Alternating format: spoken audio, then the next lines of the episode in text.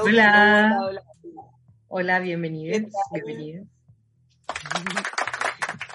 Ah, gracias, gracias a nuestro amable público por estar aquí presentes hoy en este día 23 de abril del 2020.2.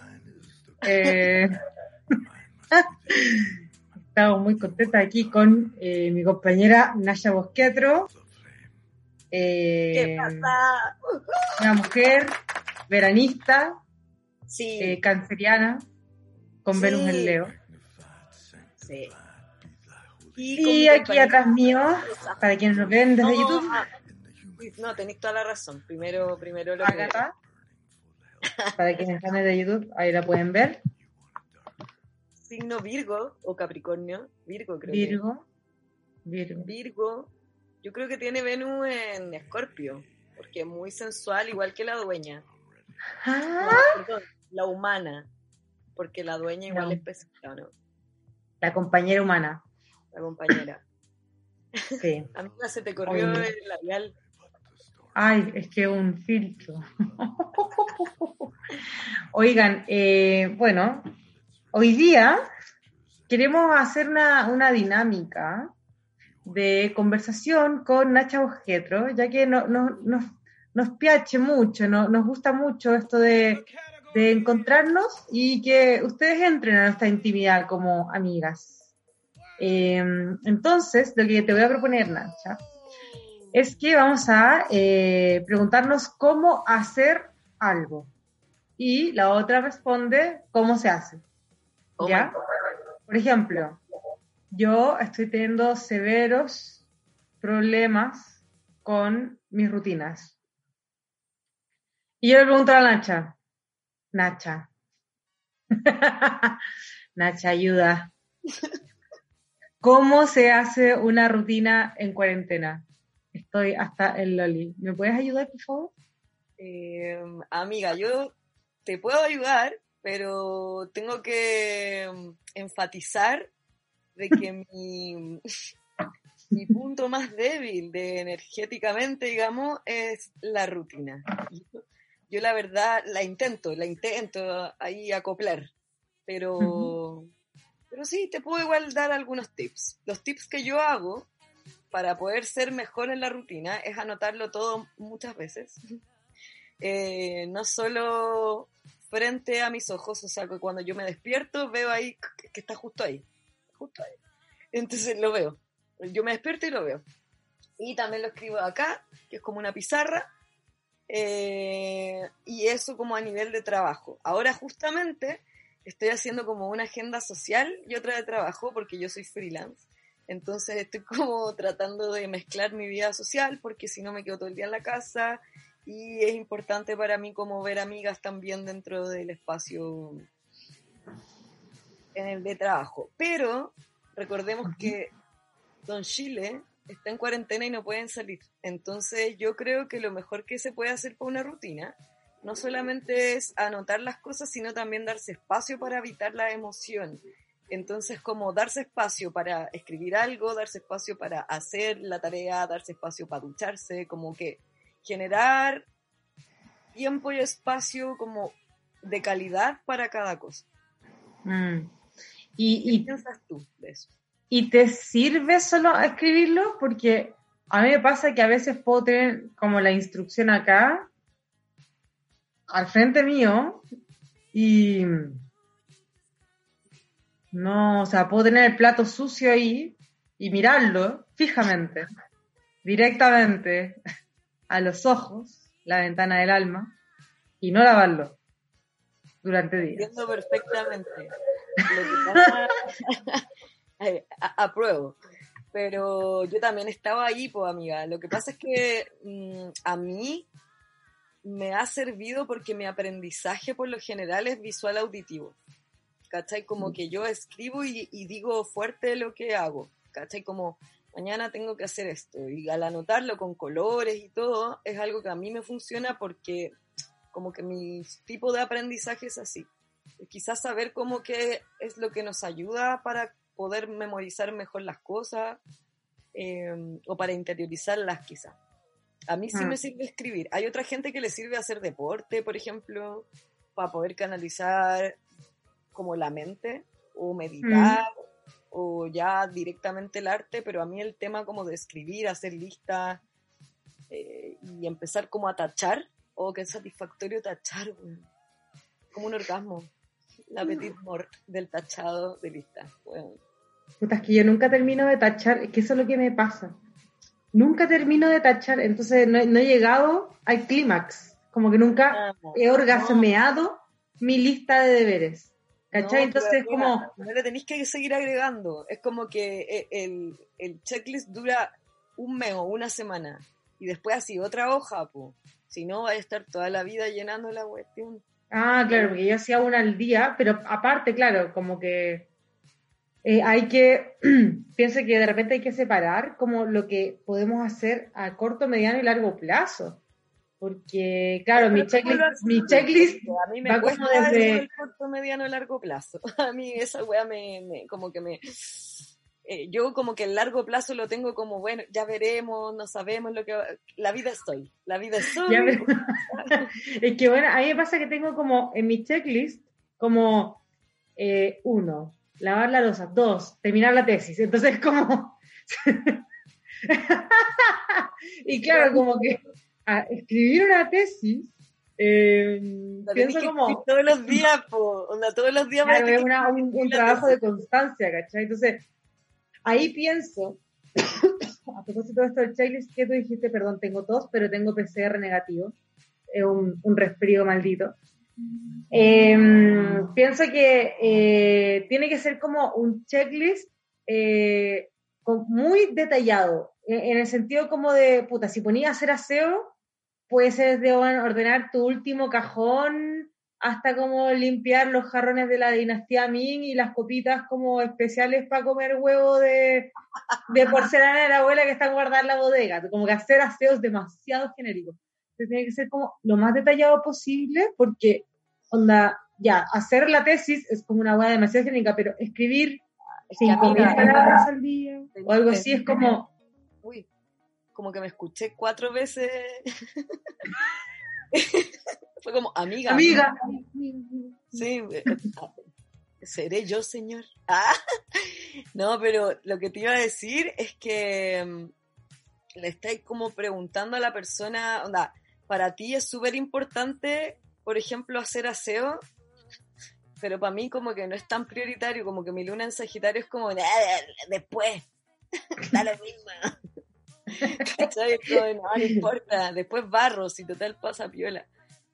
Sí, igual, igual yo soy, lo reconozco aquí en el podcast, yo soy media cochina para la weá, como que no, estoy ahí todo el día, ¿no? De repente igual dejo ahí, a menos que viva con más gente. Yo en este minuto estoy viviendo en una ca- casi habitación que es mi casa. Eh, y claro, bueno, a veces me apaja nomás lavar, ¿cachai? O barrer. Lo hago, no sé, cuando me nace. te entiendo. Yo creo que igual soy cochina, yo igual soy cochina. No, amiga, que ni mentiroso.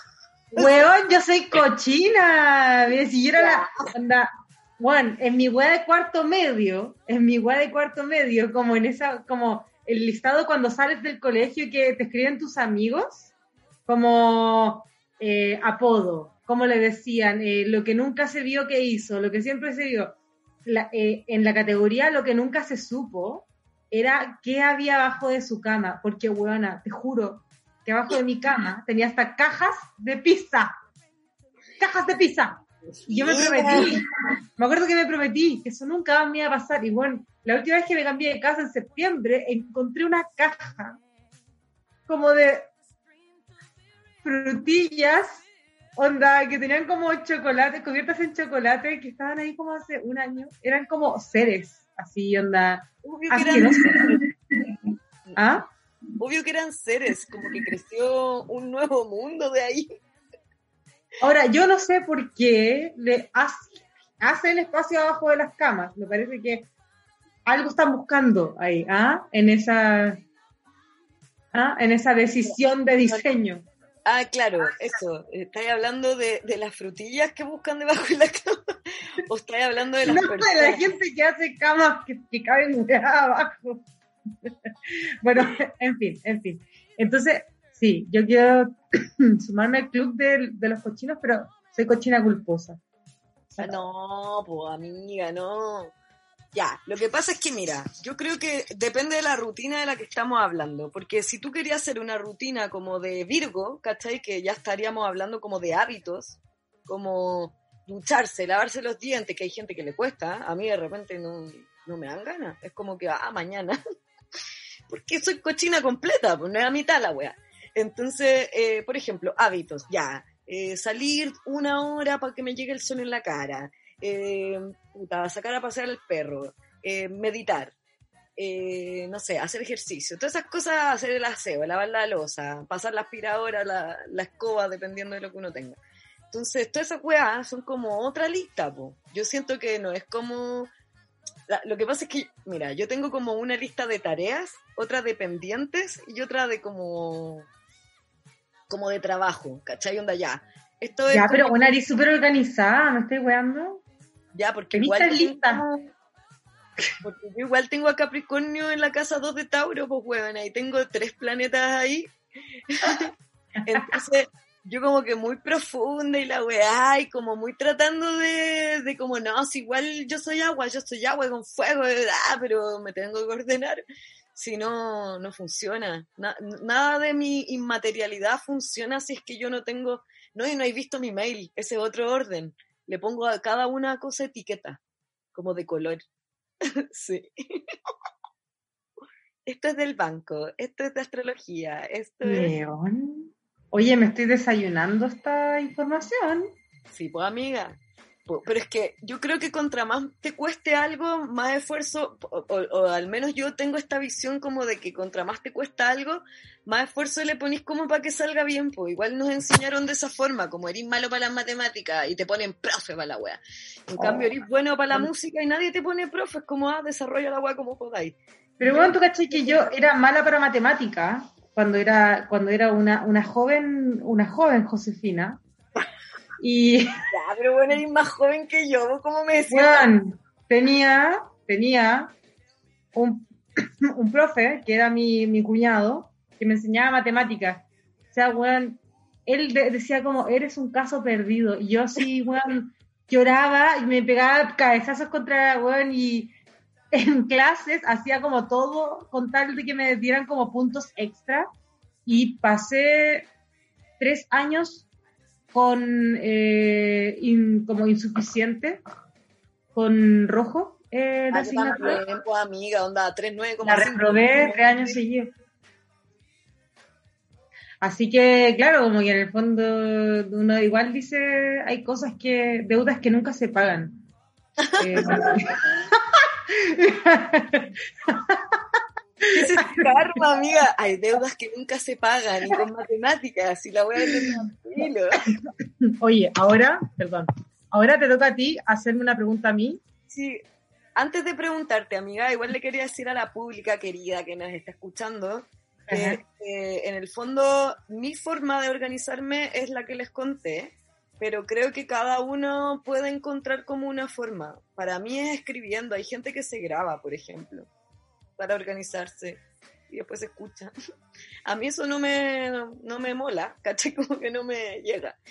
Pero, pero si no es escribiendo, también como irse dando pistas, como, por ejemplo, si están todo el día en el computador y les es más fácil el computador, puta en el computador, pues anoten, ¿cachai? Como en el celular también puede ser, hay una cuestión que dice recordatorios, como que hay que ingeniársela igual. Y creo que igual es importante para las personas que somos como más desorganizadas, como tener empujes, ¿cachai? Como, ya, si no me acuerdo con el recordatorio, lo anoto al lado de mi ventana que la voy a ver cuando tome desayuno, ¿cachai? Como, como cuadres. en fin, yo quiero preguntarle a la José Ay, buena, no se me ocurre. Este juego me lo, me lo desayuné yo también, pues.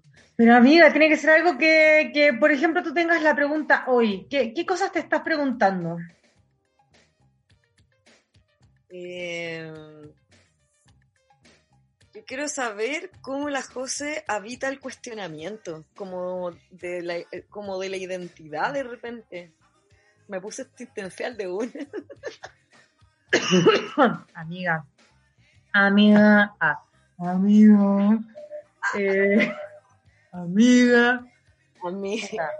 ¿Cómo habito el cuestionamiento? Eh, con ironía.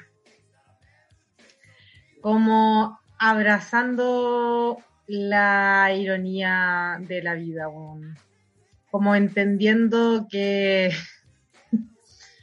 todo es muy absurdo y entendiendo que eh, jamás seremos un todo coherente y que nos estamos conociendo constantemente porque hay toda una parte nuestra, de nuestra psiquis, que no controlamos en nuestra superficie consciente entonces, que la construcción identitaria muchas veces, eh, o sea, la construcción identitaria va dialogando entre el inconsciente y el consciente.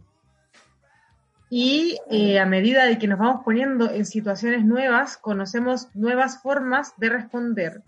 A medida que vivimos situaciones nuevas, eh, generamos nuevas emociones que se instalan en nuestro inconsciente o nuevos traumas que se instalan en nuestro inconsciente y se va alimentando, entonces estamos en constante crecimiento de como estamos, somos un fucking software que está como actualizándose todo el fucking rato, ¿cachai? Porque se bugueó, porque le entró un virus, porque en verdad se descubrió una nueva tecnología, porque ahora necesitamos más espacio, etc, etc, etc. Y es un poco como, lo escribí en, en mi último post, que, lo, que es un, una cita, un texto de la Donna Haraway que se llama Manifiesto Cyborg, que el Manifiesto Cyborg, y ella al principio del texto dice algo muy lindo, porque ella parte diciendo como, quiero partir diciendo que todo lo que voy a hacer es hablar en blasfemia, ¿cachai? Porque intentar como decir una, una verdad absoluta no, no funciona. Y ella dice, la ironía, ah, la ironía se ocupa de las contradicciones que incluso dialécticamente no dan lugar a totalidades mayores y que surgen de la tensión inherente a mantener juntas cosas incompatibles consideradas necesarias y verdaderas. Y esto también es como, es muy interesante de entender porque muchas veces yo me voy a sentir muy A y me voy a sentir extremadamente B y ambas no dialogan, pero ambas son extremadamente necesarias y reales. Y, quizás no van a dialogar jamás. Y ahí, en esa tensión, está la ironía. ¿Cachai? Porque, ¿cómo puede ser que yo sea, me sienta extremadamente A y extremadamente B, weón? Como esta weón no tiene, es absurdo. Entonces, aceptar esas fucking ironías de la vida eh, en como construcción, no sé, identitaria, social, eh, de pensamiento, de ideología, me parece que es fundamental porque si no lo que estamos haciendo es que estamos intentando programar eh, la psiquis humana, que es improgramable. O sea, si pudiéramos, o sea, sí, el, el capitalismo sí se ha encargado de programar de esta forma el deseo, ¿ya? A través como de weas como eh, técnicas ideológicas como, no sé, la publicidad, ¿cachai? Que te va metiendo por abajo y un montón como de... ¿cachai? Se puede reprogramar de cierta forma porque también en terapia también se pueden eh, como solventar o hacer más llevaderos ciertos traumas que están en nuestro inconsciente, etcétera, etcétera. Pero el deseo, por ejemplo, la, la, el deseo, la, la atracción, como todas esas weas, eh, muchas veces no podemos controlarlas realmente. No, sí, como que esa es como la, la visión que tienen todos estos buenos que dicen como cúrate de la homosexualidad y la weá, y en verdad son cosas que eh, a las cuales no tenemos como acceso y no deberíamos tampoco sentirnos, sentir vergüenza y querer como modificarlas porque están como muy profundas y claro, quizás no dialoga mi verdad real, por ejemplo, yo siendo hombre y que me gusten los hombres, con mi real de verdad que en verdad yo amo a Dios y quiero ser evangélico porque toda mi familia ha sido evangélica y no dialogan, ¿cachai? Pero ambas son extremadamente eh, reales. Y esas situaciones suceden constantemente, solamente que, claro, nosotros después, ¿qué vemos en la publicidad y en la televisión?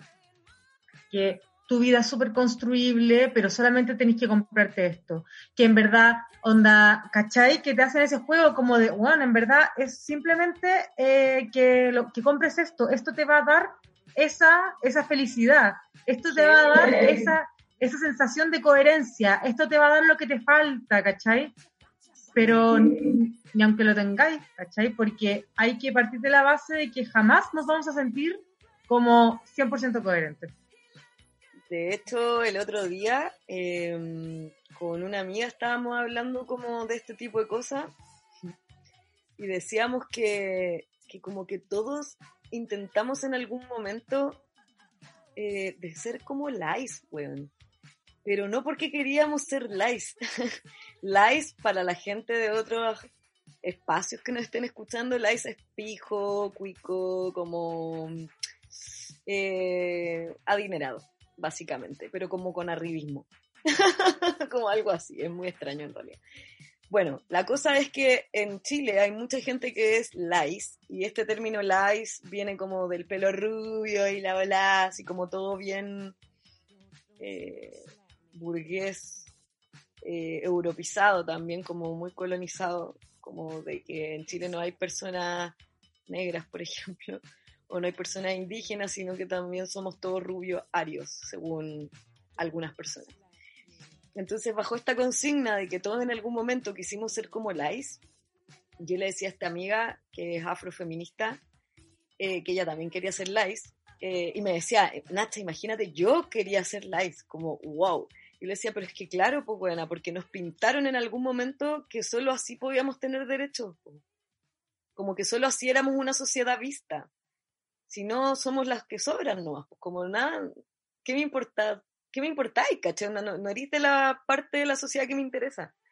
Y eso es lo que hace la tele también como con estos cuestionamientos que como que son prohibidos. No te podéis cuestionar, pues en el fondo es como que son...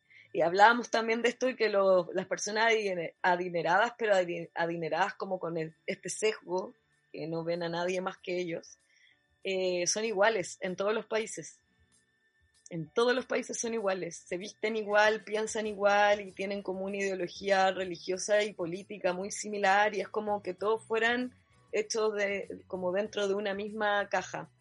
Y como amarrando esto a conversación con lo que decía la José de cómo la publicidad y cómo la vida va haciendo que nosotros no nos cuestionemos, eh, es muy difícil convivir con estos reveses, pues con este A y B que habitan nuestro interior, pero no sabemos cómo, como que coexistan. Eh, entonces desde ahí yo le estaba preguntando a la José cómo ella como que habitaba a veces como estos cuestionamientos, que creo que todos hemos vivido y hemos tenido. Eh, así que me hace mucho sentido tu respuesta, que también la estaba hablando y creo que tampoco una respuesta definitiva porque también estamos como en este rollo de, de aprendices de vida, pues, ¿cachai? Como que dentro del cuestionamiento también cuestionamos, no sé cómo explicarlo, pero creo que se entendió el punto. Totalmente, sí, o sea, creo que la, una de las grandes... Eh, como una de las grandes preguntas o una de las grandes tareas actuales que tenemos es luchar contra el binarismo en todo aspecto, en todo espectro. ¿Cachai? No, tengo que contar algo en este podcast. Y por favor, necesito que si alguien escucha esto y, se siente identificado con lo que voy a decir, me hable por Instagram, por Mosquetro, weón.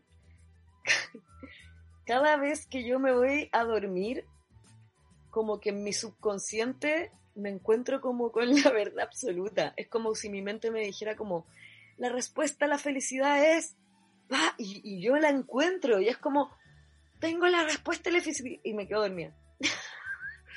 Pero espérate, el otro día me acordé que soñé, o sea, que en esa respuesta de la felicidad hablaba del binarismo, Y yo como que en mi volada dije como, bueno, obvio, si todos fuéramos menos binarios y toda la weá, como que todo sería mucho más fluctuante y más como eh, naturalizado, ¿cachai? Como que en verdad todo es tan A, B, A, B, A, luego hay matices en el mundo. Y como que yo sentí que en mi dormir había llegado a la mansa respuesta y después me desperté y fue como, Nacha, básico, pues, concha. Oh, pero bueno, y se lo conté justo hoy día a una amiga y nos cagábamos la risa como... como eso, eso lo viste en un post de Instagram, como... Claro, Bueno, al parecer las respuestas son más simples de lo que creemos, como... Bueno, anda, hay que soltar. Hay que irse tan bueno, por algo uno de repente cuando está fumando te encontráis como con... Hay cachado que de repente la gente volá se pone como la sabia. Como, no, es que yo sabía que esto iba a pasar porque si tú cachai que se van en la Matrix, como decía la Merso, como que van en, todo. Exacto. Bueno, buena. El binarismo. Me encanta. Sorry, amiga, que te interrumpí, pero es que justo, justo esta semana No, amiga, me parece increíble, increíble. Que me encanta que, que encontréis la respuesta de la felicidad en tus sueños, porque yo encuentro pura mierda en los míos. pura...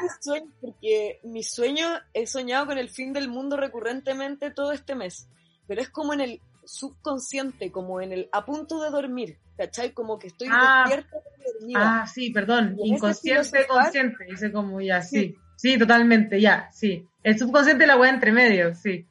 Sí, sí, sí. Perfecto, ya. de como, Nacha, tenéis que dormir, pero loco, cacha esta weá, ¿verdad? Y mi cerebro está como pum, pum, pum, pum, pum. Y yo como, no, loco, cállate, tengo que dormir. Y ahí encuentro respuestas a... no sé a qué encuentro respuestas. Ay, mira, estoy mojada. O sea, para los que están escuchando, mi axila nomás, no, no ya. Aunque nunca... Amiga, y ahora te voy a preguntar, ¿qué opinas de? ¡Qué difícil! Ya pelemos. ¡Ah! Eso. Y amiga, ¿qué opinas eh, de... amiga, ¿qué opinas de eh, Yuyunis Navas? Uno sabía que me iba a preguntar sobre eso, una Sobre la, la, candidata constituyente eh, para la redacción de la Constitución de Chile, que estuvo en un debate eh, en un canal nacional y que mm, fue duramente criticado. ¿Qué opinas de sus dichos, más que de ella? Como para qué lo vamos a personalizar. De, Exacto, sí, justamente voy a decir eso. Como voy a intentar no ser irrespetuosa con ella, sino como con esta consigna bajo la que ella se representa. Que Las ideas más que la persona. Sí, que me hace mucho ruido. Primero que todo, decir que no sé en qué mundo vive.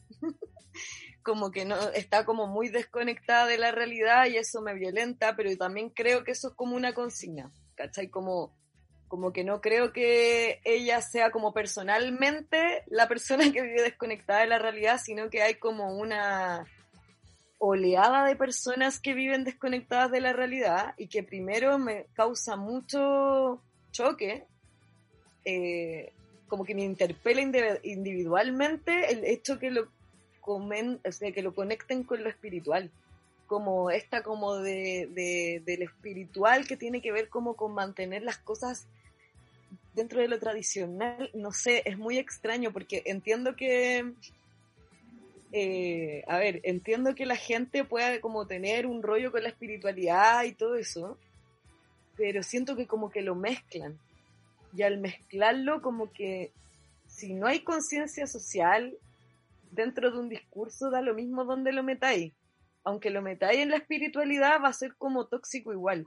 Entonces lo mm. que veníamos hablando hace tiempo, a mi sentir, es que hay como una ola en incre, se dice, no sé, como en incrementándose como con esto del positivismo tóxico, como de, de, que, ay, pero si todo está bien, pero es que la violencia con la violencia, ay, pero es que, loco, hay tanta violencia sistemática hoy por hoy eh, y hay tanta violencia institucional que yo creo que no enojarse es un privilegio muy grande eh, y creo que ella no, no, alcanza a ver todo esto, no, no está ahí como, como en un em, como en un espacio presente donde habita esa emoción que tiene como la colectividad, que yo no solamente lo veo con el como con el pueblo de Chile, ¿caché? Como con el territorio chileno, sino que yo también el territorio en el que habito, que es España, veo mucho de eso también, como de descontento, de desconexión, de esto también que tiene que ver como con que viven en otro planeta. De hecho, los dichos de Yuyunis Navas son muy parecidos a gente de acá, de derechas, que también tienen como el mismo discurso de como, ay, pero por favor, estos son la policía, hay que respetarlos, como ese tipo de rollos que después cuando uno está como habitando el espacio donde realmente pasan las cosas, eh, no hay ni siquiera una institución ahí, o sea, no hay nadie que les detenga, no hay nadie que le, como que, no hay nada que respetar, porque en el fondo la violencia que están cometiendo no es respetable eh, y la justicia los están parando bajo eso, bajo esos términos, entonces, eh, ¿qué opino? Opino que que hay un, hay un espacio peligroso en el, eh, en el mundo en este momento donde se están como propagando ideas que incitan al odio, que es algo que justamente hablábamos antes de partir el podcast. Em, creo que como que la gente que, que vive como en su comodidad todavía no ve bien que hay un, un descontento a través del racismo, un descontento de clase, un descontento a nivel de desigualdad en tantos aspectos que de sus palabras sale como algo tan de la burbuja, como tan desconectado, que es como que dan ganas de ya, ¿hasta cuándo? ¿Caché? Como que da rabia porque ya no da, o sea, como que eso. Mm. Eso como que es lo que siento, como que lo que opino. Mm. Yo vi la cuestión, igual la conversación, y lo vi un poco como que me, para reírme. No lo vi como para criticar porque en realidad a mí me dan un poco de ansiedad estas weas. Eh, por el tema como de tanta desconexión, weona, que es como, oh, como que me dan ganas de, de, me pongo brígida. Ah, me pongo terrible, vamos a pelear hoy día en la casa. Bueno, es que ¿sabéis qué me preocupa a mí? Me preocupa que he visto hartos debates de constituyentes y no los veo hablando en representación de un distrito.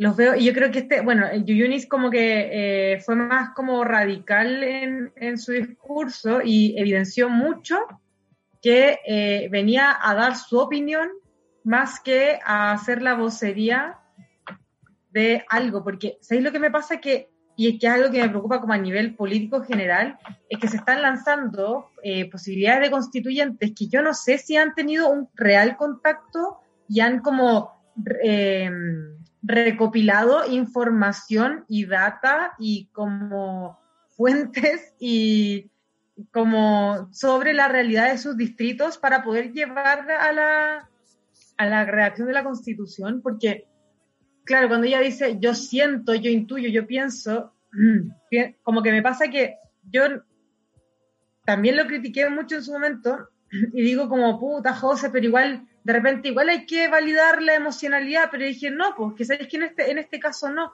porque la persona que se, que se está destinando a este trabajo político está destinándose como vocero, vocera o vocere, como eh, de un distrito, como de una cantidad de gente, entonces tienes que tener la información, tienes que tener las fuentes, tienes que tener los datos, porque no se trata de lo que tú sientas, intuyas o no sientas, se trata como de lo que está necesitando eh, la población que tú estés representando.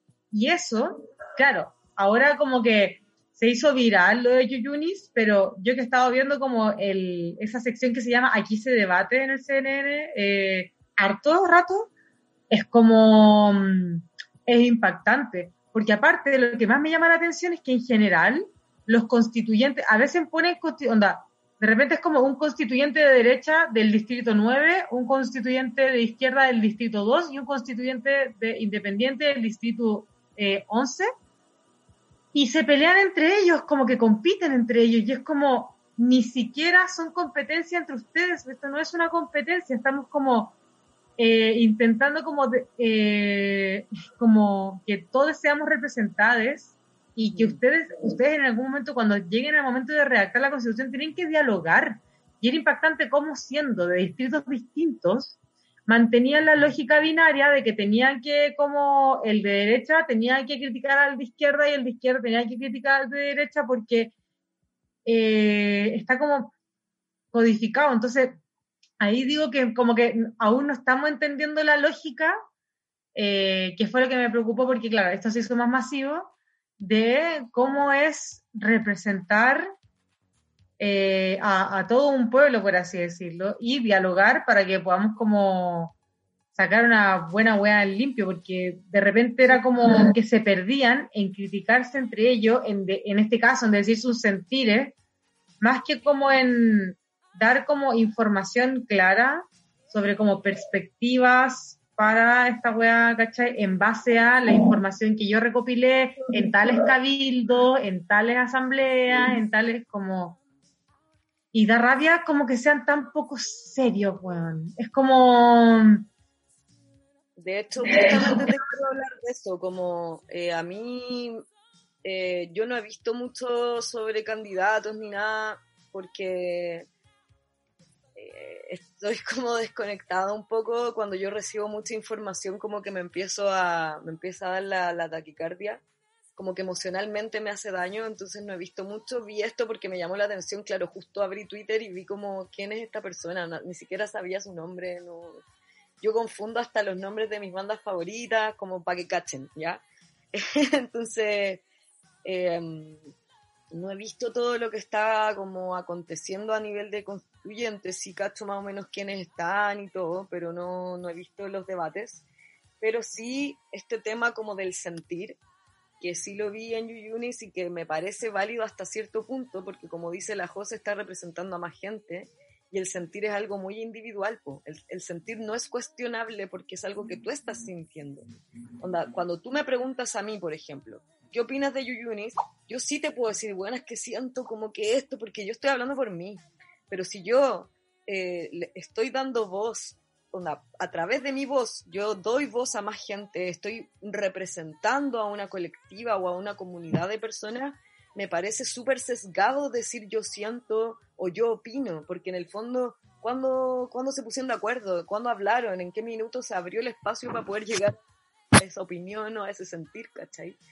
Entonces, eh, eso es algo que, que de hecho me dio risa que lo dijera y porque fue como este binarismo que como que todavía no se sacan de la cabeza y eh, al toque pensé como, bueno, están en la tele.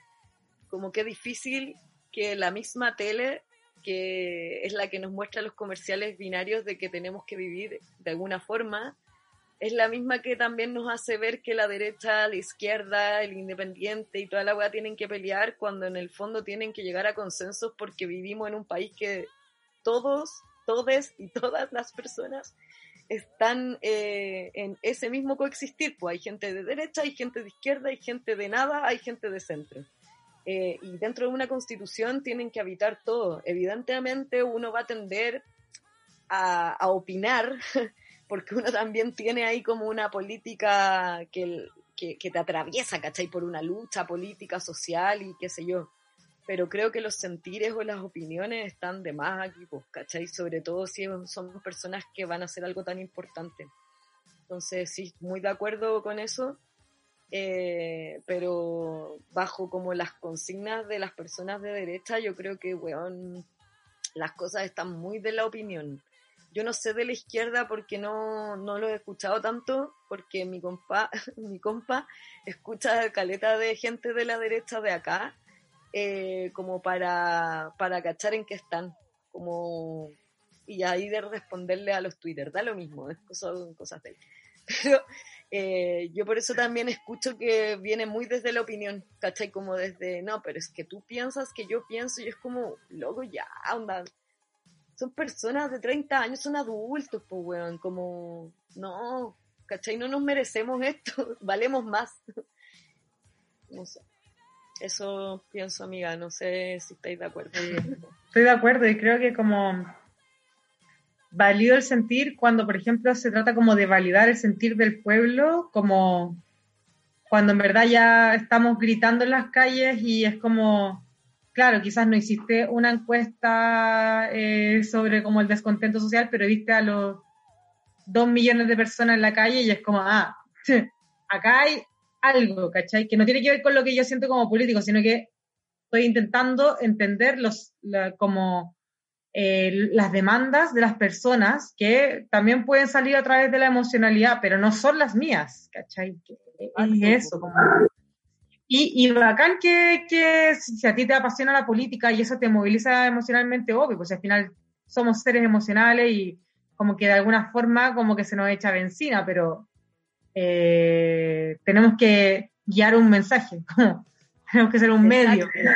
¿cachai? un canal, ¿cachai? Eres un canal, por eso a mí como que me hace ruido la weá, porque es como, loco, tú eres el canal entre un receptor, o sea, un emisor y un receptor, ¿cachai? Como que hay una comunidad que está gritando algo y tú eres el canal para hacerlo posible, ¿cachai? Entonces que que estas personas estén como debatiendo desde sus posibilidades, desde sus privilegios, desde sus opiniones y desde sus sentires, me parece injusto porque en el fondo no están escuchando ni tampoco están hablando por la gente, pues, ¿cachai? Y por otro lado, lo que tú decís, es súper importante como el hecho de observar y escuchar lo que está pasando en la calle a nivel emocional. ¿Por qué? Porque eso sí es algo emocional, es un cansancio, una rabia que sí se siente y no hay por qué ser experto como para ver que eso sí es real, ¿cachai?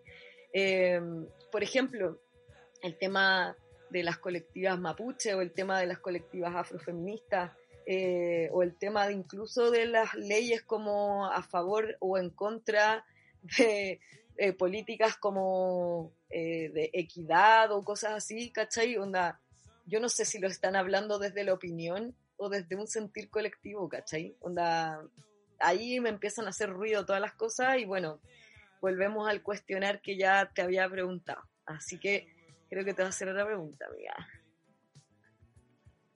Nada más. Para terminar esta, esta actividad. Sí, como me pusiste en aprietos, yo también te voy a poner en aprietos. ¿Qué opinas de que las dos mujeres que estaban en eh, esa discusión de constituyentes hayan dicho que el aborto no era libre, sino que era con causales. Y que la única persona que dijo que podía ser una decisión eh, fue el chico, que no recuerdo, Ignacio creo que se llama. ¿Cómo te sentiste con eso? ¿Qué opináis? Hmm, ¿Qué opino? sí, el mundo está cambiando, evidentemente, pero... Sí, obvio. Eh, pucha, lo que pasa es que pienso que el, joven, el joven de esa conversación, creo que hay una diferencia generacional. Y hay una, primero una diferencia generacional y entendamos como eso como principal eh, punto en el que, claro, como que la generación de, del otro espectro del debate es la generación que legisló por eh, el aborto en, tres causales, ¿cachai? Y que legisló en contra del aborto en el caso de, de, UDI y todo. Entonces, eh, me hace sentido en tanto también responde como a, cómo se va como des eh, paradigmatizando el, este, el, tema del aborto creo que, que más allá como... Ah, yo estoy súper como no a favor hoy, porque quizás mañana eh, cambie, de que se diga como, ¡Ah! y era mujer, y siendo mujer dijo no sé qué, como... Creo que ahí un poco lo que hacemos es, como pedirle a, la mujer siempre que eh, esté sobrecompensando y que si va a cometer un error es como, no, ella es mujer y dijo eso, qué poco seguro, qué poco no, ¿cachai? Como que se, le, se, le, se, le, exige a la mujer como un nivel, eh, como, es, es, lo mismo que, que, la Virgen María, a propósito como de, de, de, esta escena de historia de un matrimonio, en que está la abogada hablando del Scarlett Johansson, y le dice como, bueno, onda, es que este problema es la visión judeo-cristiana, como María es la madre de un niño, como ni siquiera conoció al padre, lo acompañó, estuvo con él cuando, ahí a sus pies cuando, cuando, lo, cuando lo crucificaron y después a él lo, lo bajan y lo abraza, estuvo ahí hasta el último momento, es como la madre sacrificada, y, la, y esa, esa, es la figura que se tiene como de la mujer. Y, y Dios, que es el padre, ni siquiera estuvo, ni siquiera lo salvó, no estuvo ahí, no lo ayudó, y la buena termina diciendo como, he didn't do the fucking, como ni siquiera Julió, como ni siquiera tuvo sexo, nada. pues nada, como que, entonces, y ella dice, y, en, y le dice a la Scarlett Johansson, y en este juicio, por eso tenemos que demostrar que tú eres una onda diez veces mejor mamá, a pesar de que tú en verdad creas que él es un buen papá, porque las figuras que se tienen como de lo que tiene que ser una mujer y de lo que tiene que ser un hombre están súper desniveladas. Entonces, eh, pienso que es, es real que vivimos en un país conservador y que las personas conservadoras son, tanto hombres como mujeres, lamentablemente, eh, y que quienes estamos como eh, rompiendo un poco esos paradigmas, eh, también somos generaciones más jóvenes, o sea, sin desmerecer que hubieron muchas generaciones de feministas y de personas y políticas que dieron la cara y estuvieron ahí insistiendo y cambiando, eh, de mujeres y de disidencias que han como pavimentado la historia para como las libertades y la libertad de elegir sobre nuestro cuerpo y nuestra identidad. Eh, pero generacionalmente eh, son cambios súper lentos. O sea, piensa que, no sé, el divorcio es legal desde el 2004. Entonces, es como estamos súper atrasados eh, en términos como de salir de estas visiones conservadoras. Eh, incluso yo creo que si se hiciera el, aborto libre legal, mucha gente todavía no abortaría porque todavía está la idea como de, eh, como, uy, pero, pero no sé, onda, voy a tenerlo en mi mente todo el tiempo, que hubiera pasado, si hubiera tenido, y como esa culpa todavía a muchas personas, incluso jóvenes, como las corroe, porque educa educacionalmente, o sea, yo vi en el colegio el video de la guagua muerta que le hace no. una carta a su mamá que la había, había abortado. Yo vi en el colegio ese video. Imagínense, Con esta generación. Esto, weona, y salía como tú, tú, mamita, no sé qué, ándate a la chucha, weón, ¿por qué ¿Acaso es un juguete nuevo? No, mamita, esa es mi piernita. Y claro, y claro humaniza y personifica al, al, al feto eh, como si primero tuviera piernas, segundo pudiera hablar, tuviera mente y le dice como, el, el feto le dice, el feto le dice a la mamá, han pasado 18 años desde que tomaste la decisión de dejarme la wea. Y claro, como que le está hablando desde el cielo. Ya, ese es el tipo de información que hasta mi generación, eh, eh, o sea, imagínate que con esos estímulos todavía, o sea, estamos, estamos rompiendo, pero también hay toda una otra, otra ola, nueva ola a propósito de estas nuevas libertades eh, antiaborto. ¿cachai? Como provida. Entonces, eh, nada, para mí es eh, sobre todo un tema generacional, más que como, o sea, me encantaría que, pucha, eh, y, también puede ser por un tema de, no sé si, si son creyentes o no, bueno, la UDI es súper como cristiana en su pensamiento, claro. ¿cachai? A pesar de que la Yuyuni sea como budista, y yo no sé, la tía Pikachu, si es que también es católica o no, pero creo que tiene que ver con un tema de educación. Eh, como no, de la, la, educación que ellas recibieron a nivel como etario es, fue mucho más estricta y conservadora que la que nosotros recibimos. Y, y así, así, así, así. Y Eso. cacha que justamente te iba a decir como que además del nivel etario y como la educación y todo eso, a mí me llamó la atención para bien que el joven, eh, que no sabíamos si es mi tocayo o no, dijera como que la mujer sea, eh, como que la mujer tenga poder sobre su cuerpo y ella decida, como tranqui. O eso fue lo que entendí yo, chiques. Si no entendí bien, ya escuché sí, lo que quería yo, yo también entendí eso. Como que cachó que no era su... Eso me gustó igual, ¿cachai? Sentí como, ah, ya, como que lo manejó bien. Igual eh, creo que las otras cabras no es que lo hayan manejado mal, simplemente me llamó la atención que él lo dijera de esa forma, nada más, ¿cachai? Como que sentí que las otras, a ver, Yuyunis yo sabía, pero la, ay, ¿cómo se llama? Bueno, la tía Pikachu, que creo que se llama Soraya, eh, bueno, yo soy muy mala con los nombres, perdón, eh, la Yuya, pero la tía Pikachu, em, ella, ponte tú, em, dijo como, como que... empezó, a dar ejemplos y, y, la entendí mucho más. Como que sentí que era mucho más experiencial la, la opinión de ella. ¿Cachai? Como, como que empaticé igual con su...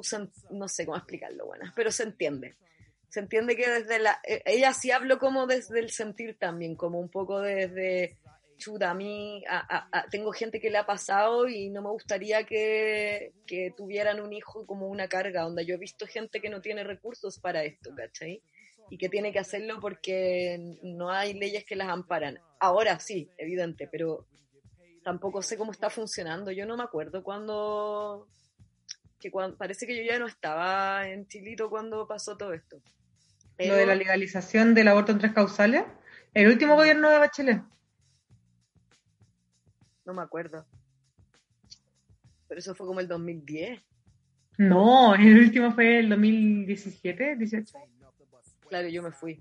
¿Cuándo, empezamos esta, ¿Cuándo empezamos esta miseria de el 2018, 19, 20, 21? Claro, 2017 creo que fue. Sí, yo ya no estaba. Bueno, ya llevamos un buen rato, yo creo que es momento de pasar a la música para que la gente ahí relaje la cuerpa, baile, no, nos deje escuchar nuestras voces apolínea. Y vamos con tu, vamos con tu tema, vamos con tu tema.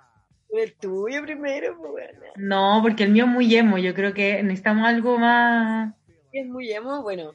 Entonces vamos a poner eh, a la muchacha y el favorcito. Quiero introducirles un poco que me encanta este tema porque habla un poco de cómo se precariza de repente el trabajo, sobre todo el artístico, dentro de este sistema de mierda y ella lo retrata con esta ironía que hablaba la José, eh, muy, muy bonito, como resistencia, eh, no sé, bacán. Así que escúchenla, vacílenla y nos vemos al ratito.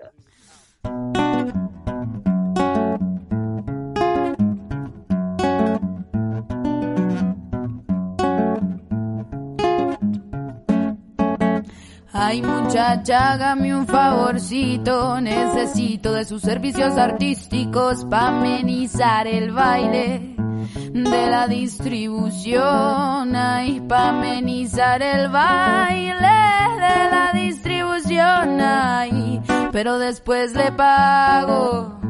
Ay, mañana le pago, pero después le pago. Ay, mañana le pago y cuando vaya a cobrar, tíreme suavecito, mamá. Y cuando vaya a cobrar, tíreme suavecito, mamá. Pom, bororera, rororom, berembe, borom, borororom, berai, rororom, berembom, pepe. No hay presupuesto, no hay conexión, no hay micrófono ni amplificación, pero cante mamita que usted tiene voz y ponga cuidado que hoy viene el patrón y cántele bonito y sabrosón para que después le vaya mejor y cántele bonito y sabrosón para que después le vaya mejor. No, no, no,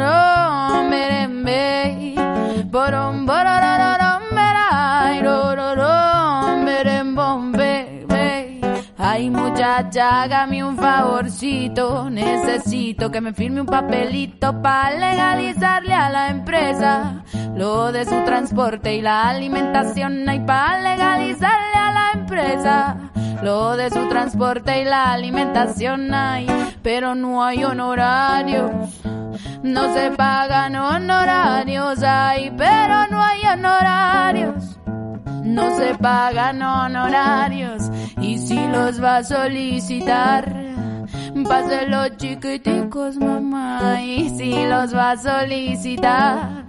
Pase los chiquiticos, mamá, ay, pero 50 de cobro y sin root. Nana y cucas, nana y cucas, pero 50 de cobro y sin root. Nana y cucas, nana y cucas,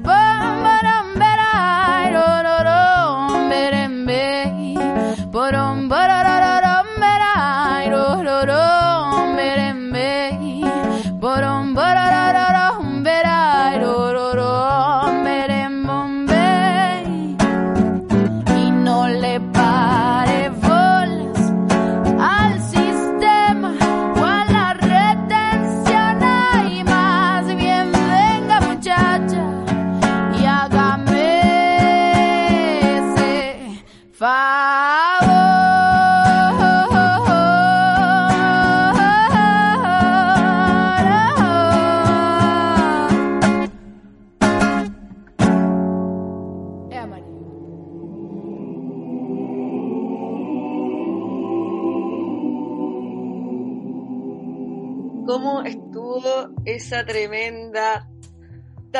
tensión? Tensión. Iba a decir tema. I love pero it. todo- claro. Se va a mi, a mi lista de favoritos de- del Spotify. Es hermosa porque además se llama como el álbum, como Canciones Crudas. Muy Me encanta. Oye, amiga, Cuéntame. amigo, amigo, eh, amiga, no, sabéis que eh, quizá- tengo hartas cosas que, que, que, que me están pasando que me gustaría como plantear, plantear en el último tiempo. Onda, estoy sintiendo realmente el retorno de Saturno, weona.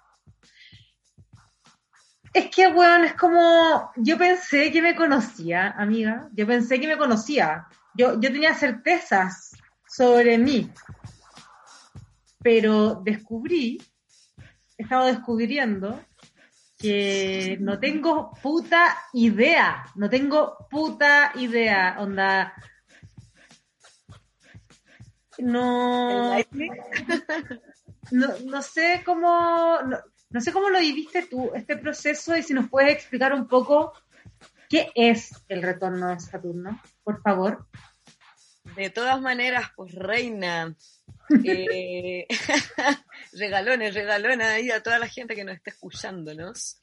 Yo siempre a las personas que les leo carta astral les explico un poquito del retorno a Saturno porque sé que es como una bofetada para, para el ego, para la emoción, para todas las cosas.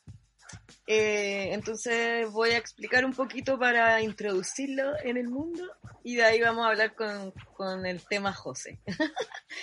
Entonces, el retorno de Saturno eh, es cuando Saturno natal, es decir, el día que tú naciste, eh, Saturno estaba en un lugar y después de 28 años o un poco más, un poco menos, depende, pasa ese Saturno por el mismo grado que cuando tú naciste.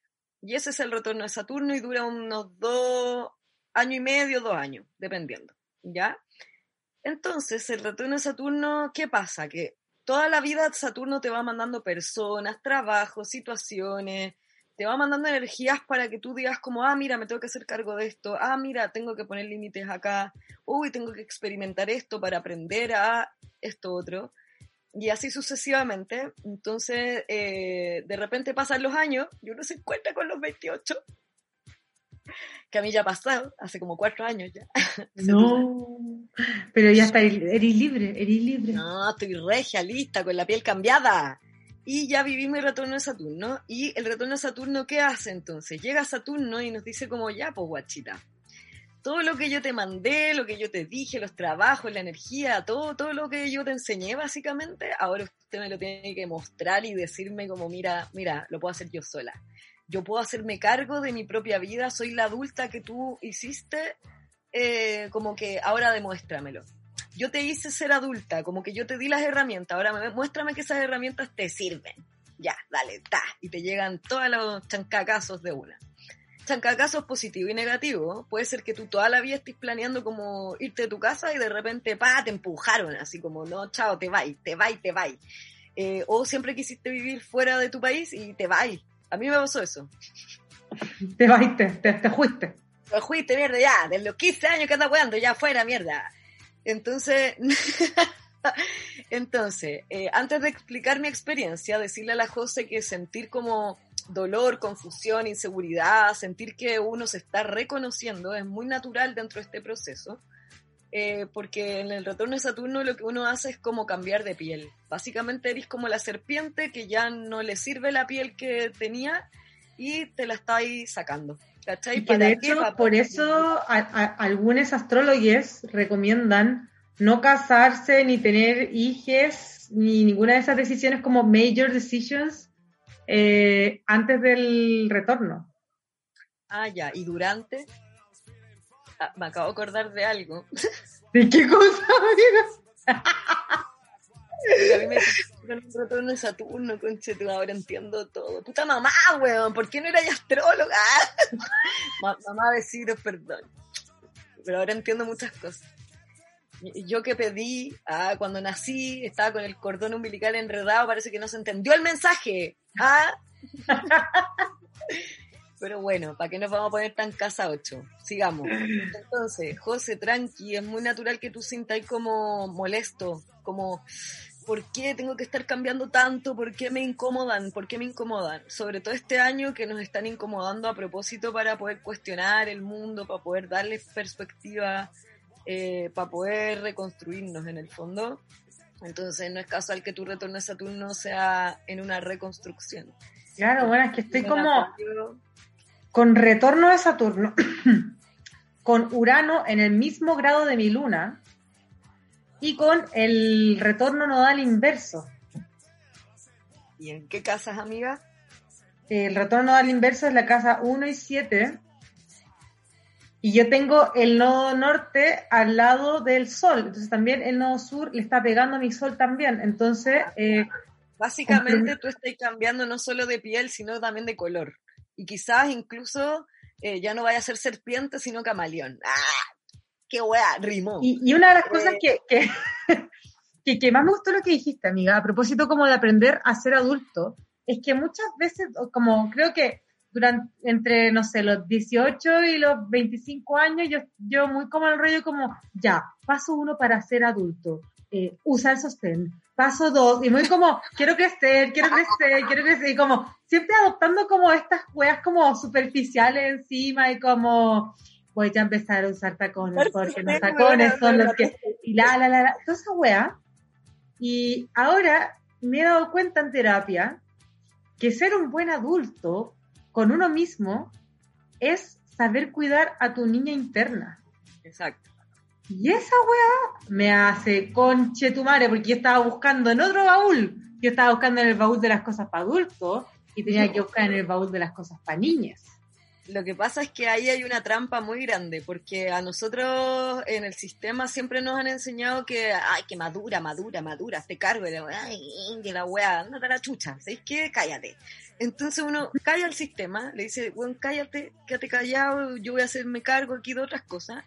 Lo que uno tiene que hacer cuando eres adulto es darse las necesidades afectivas que no te pudieron dar cuando eres niño, porque en el fondo eso es lo que te cubre eh, como el hacerte cargo, ¿cachai? Es como, vale, ¿cómo me hago cargo? A ver, como lo que yo también siempre explico en, en, la, eh, en las sesiones, digamos, es como, loco, yo nunca te voy a pedir que tú ames o perdones a una persona que te agredió, pero sí voy a pedir que aceptes ese hecho. ¿Por qué? Porque es parte de tu historia, pero no puede ser la protagonista de tu historia. Redireccionémosla, ¿cachai? Como, veamos qué salidas hay para que eso no sea protagonista. Y si es protagonista, ¿cómo tomamos decisiones para que no vuelva a pasar? ¿Cachai? Como que tratando de ser Saturno, ¿cachai? Como de, a ver, veamos cómo maestreamos esto.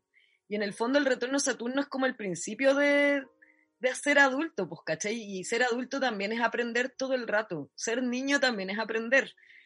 Y no es aprender a ser adulto, es heavy, porque ser niño no es aprender a ser adulto. Ser niño tiene que ver con eh, adquirir las herramientas para poder vivir, básicamente. Y ser adulto tiene que ver como con hacerse cargo de nuestras emociones, de nuestras consecuencias, de nuestros reveses. Aplicar, Eh, claro. Claro, entonces también es un trabajo constante. No es como que a los 18 cumpliste 18, eres mayor de edad y adulto. Mi primer sostén. Puta que me dio. Además, weona, visualicé esa- ese tarro culiado que decía mi primer sostén y que lo vendían como la. Oh. Eh, Es que, es, que es, heavy porque yo sé que mucha gente va a decir como, oh, de nuevo un post sobre el niño interno, paren con la wea. Pero a mí me dieron un muy buen ejemplo, un muy buen ejemplo, porque de repente pasa que uno siente las mañas que uno sentía cuando uno era chico. Uno quiere hacer esta weá, quiero hacer esta weá, y querís patalear, pero no así obviamente porque ya aprendiste a comprimir eso, pero la pataleta está. La, querís quedarte ahí en el piso llorando porque no quería ir a lavar los putos platos. Y esta fue una manera que me, que me explicó mi, mi psicóloga, nuestra psicóloga con la Nacha, ya que la compartimos, eh, que me decía como, esta niña, ¿cómo la estáis invitándola a los platos? Le está diciendo, ya, bueno, afloja, anda a los platos, anda a los platos, weón, anda". Te traes así, así a ti misma, o sea, ¿qué niña va a querer ir a jugar a lavar los platos si la estáis, weón, como, la estáis castigando, la estáis tratando mal, onda? ¿Cómo ablandamos a esa niña? Le decimos, oh, mira que entretenía las burbujitas, que entretenía las burbujitas que hace el Quicks, uh, o sea, el lavalosas, eh, ya que estamos internacional aquí, porque mi compañera es de otro territorio, eh, que tenía las burbujitas, mire, el agua está calentita, o sea, cómo nosotros entendiendo que también conformamos, o sea, generamos traumas desde la infancia o resistencias, eh, cosas así, ante ciertas como acciones o ante ciertas ci- circunstancias, y ahora que estamos en la adultez, ya, o sea, y, y- y pasa mucho que la gente eh, no se trata a sí mismo con el cariño de, de niño Ahí llegar yo, amiga. Ahí Y- quiero llegar yo. y lo que hacen es que buscan a otras personas que las tra- que traten a ese niño interno como uno no se está tratando porque en el fondo ya uno ya es eh, eh, adulto uno ya es, uno ya no es un niño por así decirlo según la astrología y mm, está desamparado. Entonces tenéis dos opciones. O aprendí a cuidarlo y quererlo tú o vais a intentar llenar ese vacío o buscar a otras personas que le estén que hagan de mapa con, o de figura de contención con esa persona. Entonces, y mi psicóloga me decía como, ¿y por qué no te habláis bonito así, eh, aunque sea ridículo, como, ya, vamos a lavar los platos, vamos a la así, eh, uy, qué entretenido, y refu- autorrefuerzo positivo, y todas esas estupideces como que, que se te pueden ocurrir que suceden muchas veces en pareja, como el, o sea, muchas veces tenemos esas putas actitudes, pero es porque responden al cuidado como de esa vulnerabilidad que se representa en como el niño interno. Ah, lo repetí Igual mucho. yo quiero- interno. Igual yo quiero hablar de algo aquí piensa que mm, Quirón, que es como la herida que tenemos en la carta astral, ya es un asteroide que en el fondo nos muestra la herida que tuvimos en la infancia eh, o primera infancia, que puede ser ya heredada de otra vida o de nuestra vida, pero muy chiquito. ¿Por qué esta herida en la carta astral es cuando somos chiquitos? No es cuando somos chiquitos, es toda la vida. Lo que pasa es que cuando uno es bebé, eh, uno es un ser chiquitito, no tenéis las herramientas para hacerte el weón o para decir como no, yo después hago esto o voy a pedir ayuda.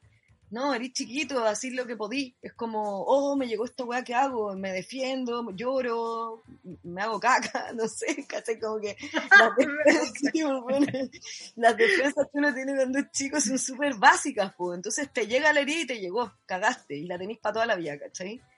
Entonces, básicamente, este hacerse cargo de Saturno, en el fondo, de hacerse cargo de- eh, positivamente, porque en el fondo Saturno no es un, eh, una autoridad castigadora. O sea, sí te puede castigar, ojo, sí, sí puede ponerse autoritario y decirte como ya, partiste, no más, acabó el hueveo.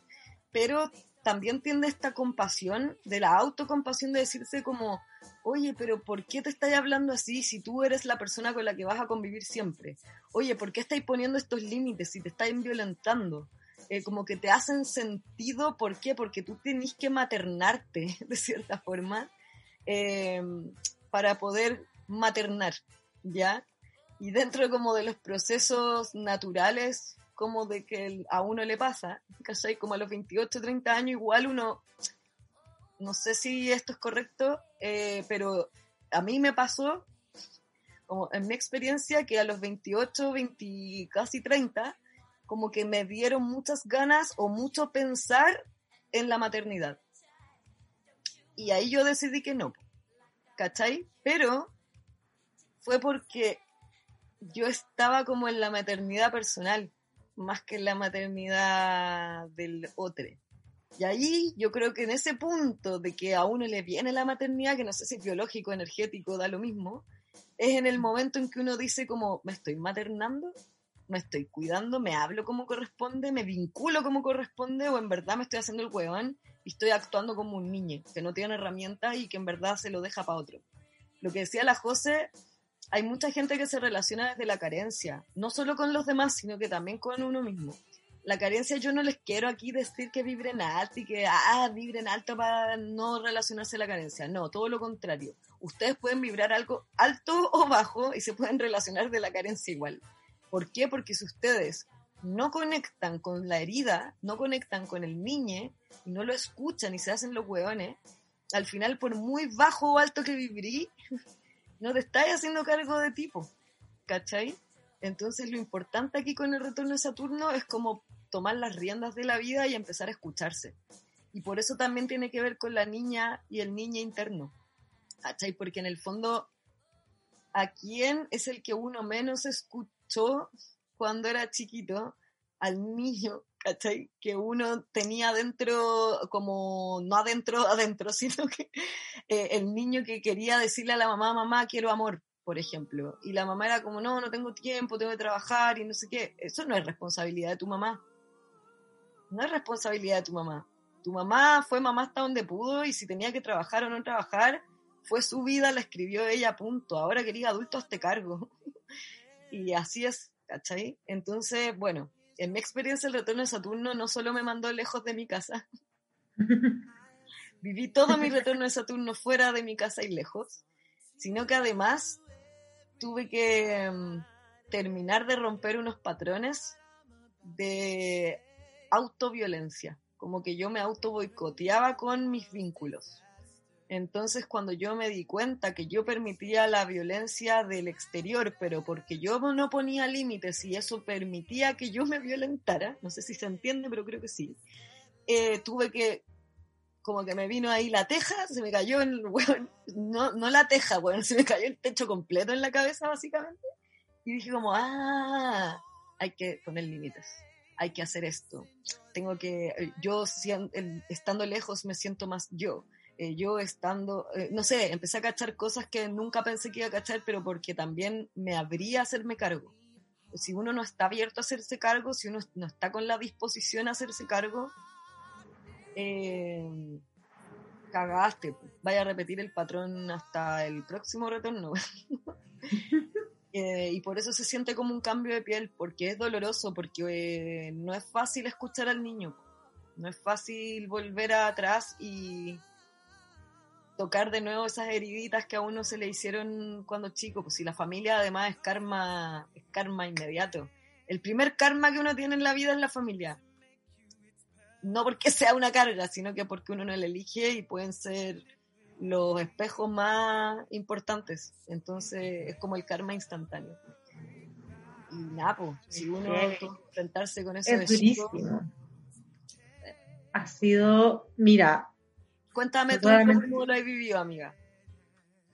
He llorado, he llorado, amiga. Y agradezco tanto estar soltera porque, claro, como que me pasaba que antes siempre tenía como para hablar sobre, no, es que tal relación, no tal weá, y como, bueno, hace años, cinco o seis años que estoy soltera, pero digo como interesada en vincularme con alguien románticamente, ¿cachai? Como amiga, digámoslo en términos como de una relación real, porque sinceramente relaciones relaciones reales de proyección y como... No, Como que creamos todos en el proyecto.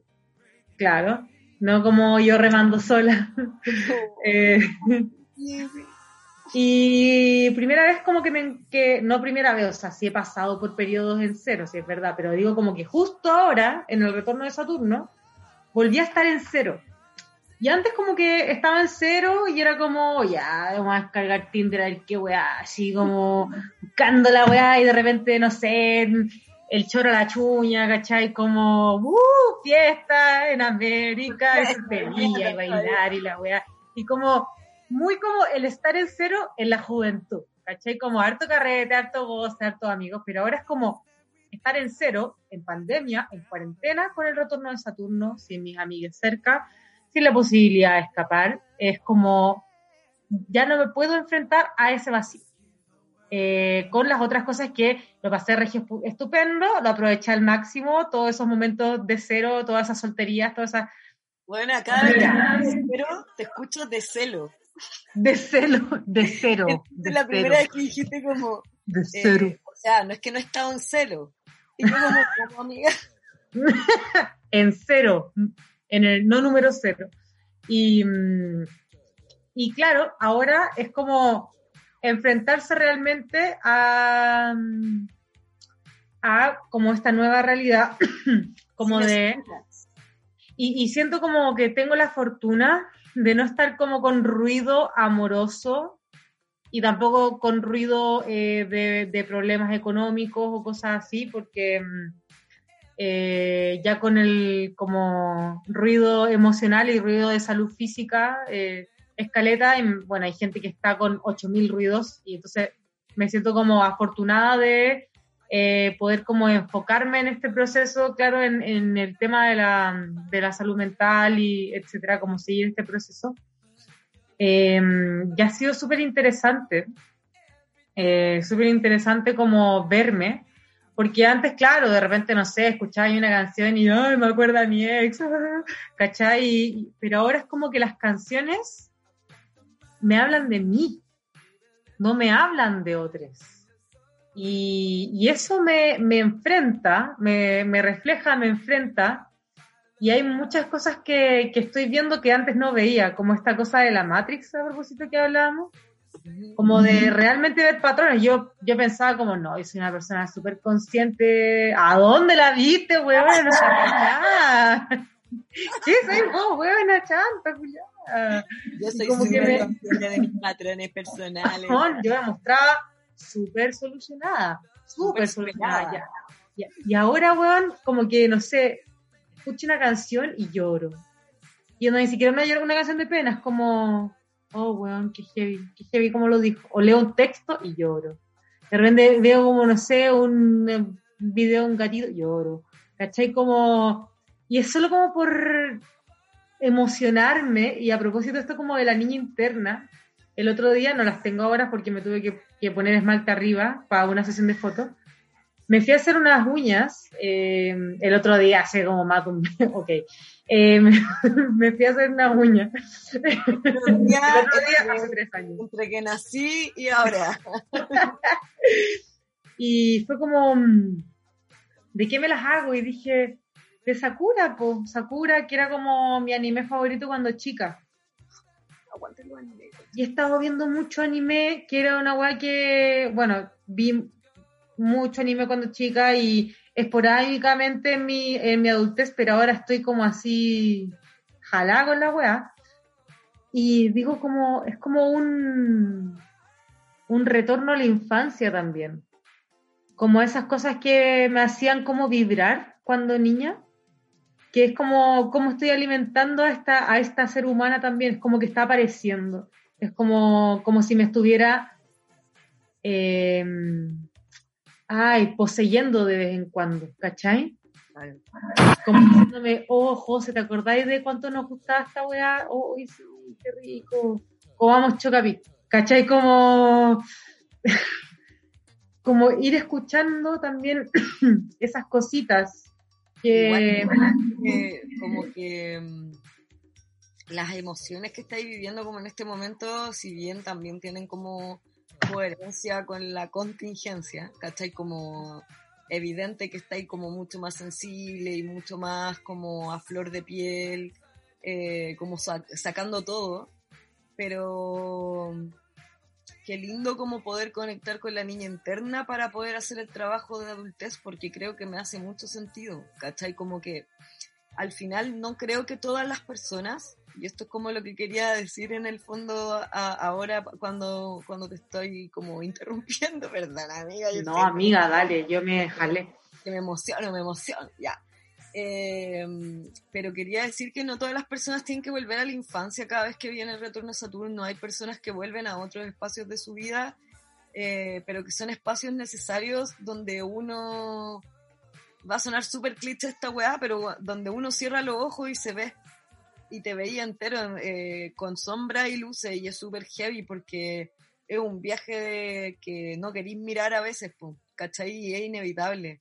El tema es que la José tuvo la suerte y la mala suerte de que justo cuando empezó su retorno a Saturno estaba en cuarentenada, en una pandemia y no tiene excusas. No hay nada que pueda justificar que ella haga este viaje, ¿cachai? Y debe haber mucha gente en la misma, ¿cachai? Eh, sobre todo porque también este año a nivel astrológico estamos en un año de aprendizaje, de cuestionamiento, pero la José está mucho más profundo que eso, entonces eh, ya, no sé, no, no quiero competir con la gente como yo creo que todos pues, Sí, me refiero a que...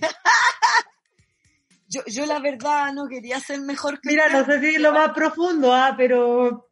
No, pero me refiero a que hay, eh, en la colectividad, es decir, a mí mm. que yo ya pasé mi retorno de Saturno, igual me está interpelando el, los nodos del karma, que son los eclipses, igual yo voy a sentir esto como de incomodidad, de como mierda, la colectiva está cambiando muy rápido, cómo, cómo, cómo, cómo le doy la vuelta, cómo aprendo, cómo escucho, eh, cómo empatizo con las personas que siempre han sido minoría y nunca han estado en privilegio.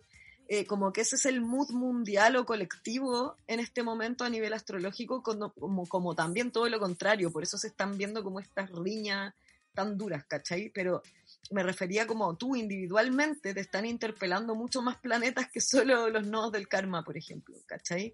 Entonces tú estás en un viaje mucho más profundo.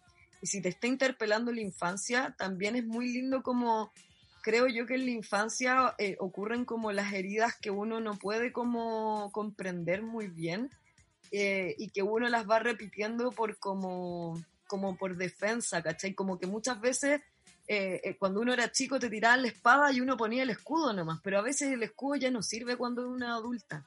Entonces es muy lindo como hacer el ejercicio de, ah, estoy a salvo, ¿cachai? Como, ya esto no me sirve para sobrevivir, en realidad quizás tengo que hacer otra experiencia, quizás tengo que transmutar o transformarlo el escudo, ¿cachai? Entonces creo que cada, como que lo que quería enfatizar era que no todos tienen que volver a la infancia, pero sí todos tienen que volver como alguna herida o algún patrón donde ha costado el aprendizaje, donde estamos sesgados y que no nos ha hecho decir como, ahora sí, ahora sí soy yo la que toma decisiones. Y evidentemente ahí también hay un contexto puta, muy grande porque todo depende de las circunstancias de vida. ¿Cachai? Como que yo igual ahí soy como como que evidentemente una persona que tiene temas eh, de desigualdad o de opresión, ¿cachai? No va a vivir de la misma forma la astrología que la vivimos nosotras, ¿cachai? Porque igual, como decía la José, estamos en una posición de fortuna, ¿cachai? Como de privilegio. Y se agradece, palpico. Pero creo que en esos momentos, cuando llega el retorno de Saturno, es cuando uno puede ver las herramientas que tiene. ¿cachai? Entonces, independiente de dónde estés parado, como sacarle filo a esa herramienta es importante. Eso, por ahí va como la, cosa, amiga. Qué lindo, amiga. hablar del retorno. Bueno, no me esperaba como hablar de astrología hoy día. Ah, la wea. Te sorprendí, te sorprendía. Yo quiero como ir cerrando a propósito de esto último que estáis diciendo eh, por una canción de, de la Nina Simón. es I Wish I Know How It Feels to Be Free, que significa ojalá supiera cómo se siente ser libre. Eh, y me, me, emocionó mucho esta canción. bueno, a mí me, gusta mucho la Nina Simón, pero el otro día como, porque sí, fue como ya, la voy a escuchar. Y siento que como que me masajeó el alma. Porque en esta versión le cambia el final a la canción. Y dice como eh, ya sé, ya entendí cómo se siente ser libre y no estar encadenado a nada, ni a una raza, ni a una fe, ni a un cuerpo, ni a una creencia, ni a una esperanza, ni a nada. Y como que eh, lo encontré muy lindo porque mm, creo que es de un concierto que se hizo al mismo tiempo de una entrevista en la que ella mm, le preguntan qué es la libertad y ella dice que la libertad es no tener miedo como, como un niño y que en pocos momentos se ha sentido libre y que uno de los momentos en los que más ha sentido libre es en el escenario. Y lo encuentro muy lindo porque estar en el escenario es como cuando te, te, muestras, todo el mundo te ve, no, no te puedes tapar, estás expuesto, estás vulnerable, pero estás jugando. Y esa, esa mezcla entre vulnerabilidad y juego la encuentro mm, hermosa. Y creo que mm, esa es la libertad. Y mm, como que a propósito de los anillos de Saturno que generan límites, eh, hay que encontrar la justa medida del límite para poder en ese límite sentirnos libres. Que en este caso el límite sería el escenario, el contexto y, y también para que un niño se pueda sentir libre tienen que existir el cuidado y la contención. Entonces, bueno, eso. Los límites nos hacen libres aunque suene contradictorio. Así que, chiques que estén en su retorno de Saturno, a darles, totalmente de acuerdo con la José, en mi caso la creatividad, más que el escenario. Así que afilen esos cuchillos cabres que vamos a ir a dejar la cagada. y eso. Ahora Nina Simón. Besitos.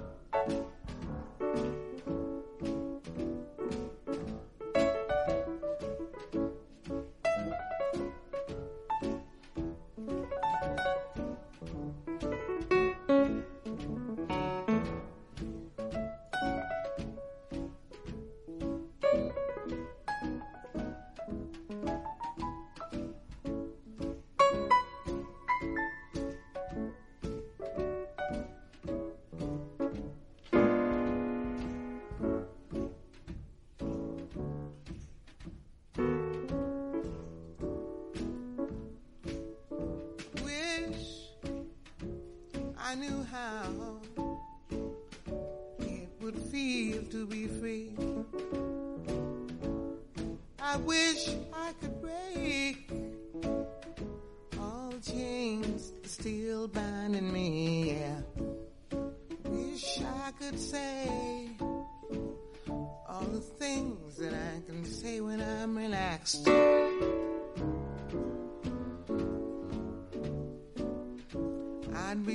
starting anew. I wish I could be like a bird in the sky. Don't leave me. How sweet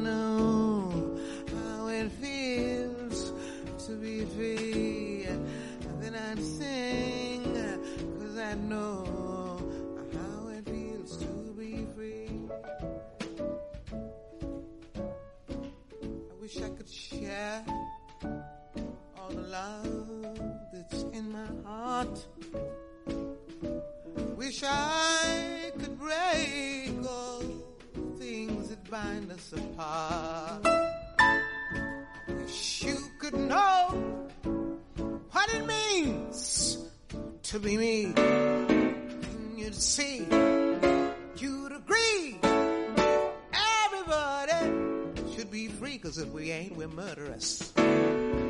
Wish I could be like a bird in the sky. How sweet